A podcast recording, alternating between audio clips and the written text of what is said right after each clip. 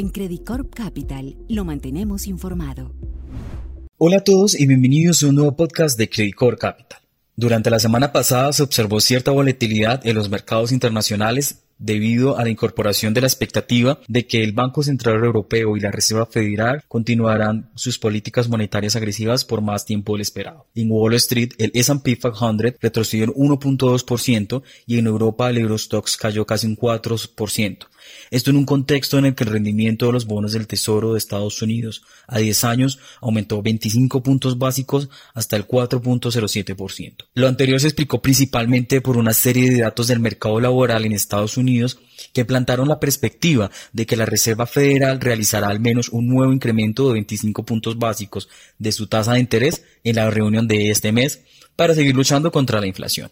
De hecho, especialmente el jueves, el sentimiento inversionista se vio afectado por los temores de que las presiones sobre la inflación provenientes de un mercado laboral ajustado mantengan a la Fed en una postura hawkish y en consecuencia lleve un debilitamiento más marcado de lo esperado de la economía en un futuro, lo que riñe con un escenario de aterrizaje suave. En concreto, la agencia ADP reveló que el sector privado creó casi medio millón de nuevos puestos de trabajo en junio, mientras que la encuesta del ISM apuntó una mejora del sector servicios. Vale recordar que la Fed ha insistido en que retomaría el endurecimiento de la política monetaria tras la pausa en junio. Las actas de la última reunión del Comité Federal de Mercado Abierto dejaron claro que la mayoría de los miembros de la Fed están a favor de un mayor ajuste monetario en julio, con un posible endurecimiento adicional en septiembre.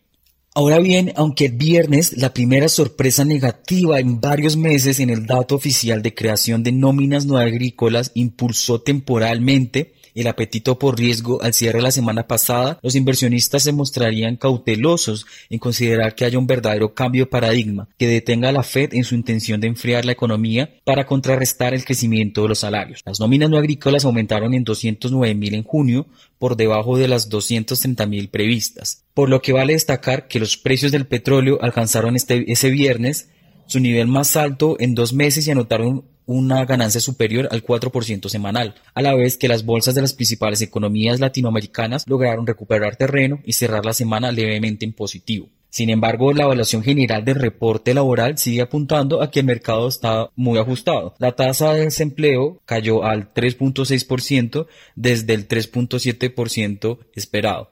Más aún, las ganancias promedio por hora de todos los empleados en las nóminas privadas no agrícolas aumentaron un 0.4% mensual. En cuanto a la renta variable europea, esta además se vio afectada por los comentarios de miembros del Banco Central, como Luis de Windows y François Villeroy, que se enfocaron a sugerir que las tasas seguirán aumentando y que posteriormente seguirán altas de manera prolongada, impactando la economía para contrarrestar las presiones salariales debido a los riesgos sobre la inflación. Al inicio de esta semana, los índices de Wall Street y la renta variable europea registran suaves avances. Esto se ha visto precedido por una sesión mixta en Asia en donde la bolsa de Japón ha caído un 0.6%, mientras que las bolsas chinas se anotaron alrededor de medio punto porcentual. Esto pese al último dato de inflación en China.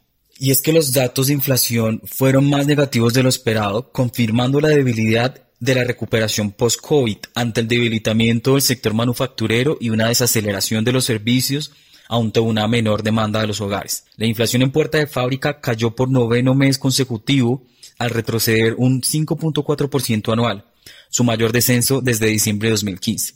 De forma similar, la inflación al consumidor decepcionó al situarse en un 0%, su ritmo más lento desde febrero de 2021. Esto reforzó la expectativa sobre lo que puedan hacer las autoridades luego de que el primer ministro Li Qiang prometiera no perder más tiempo en la implementación de una serie de políticas destinadas a impulsar la recuperación económica en el país.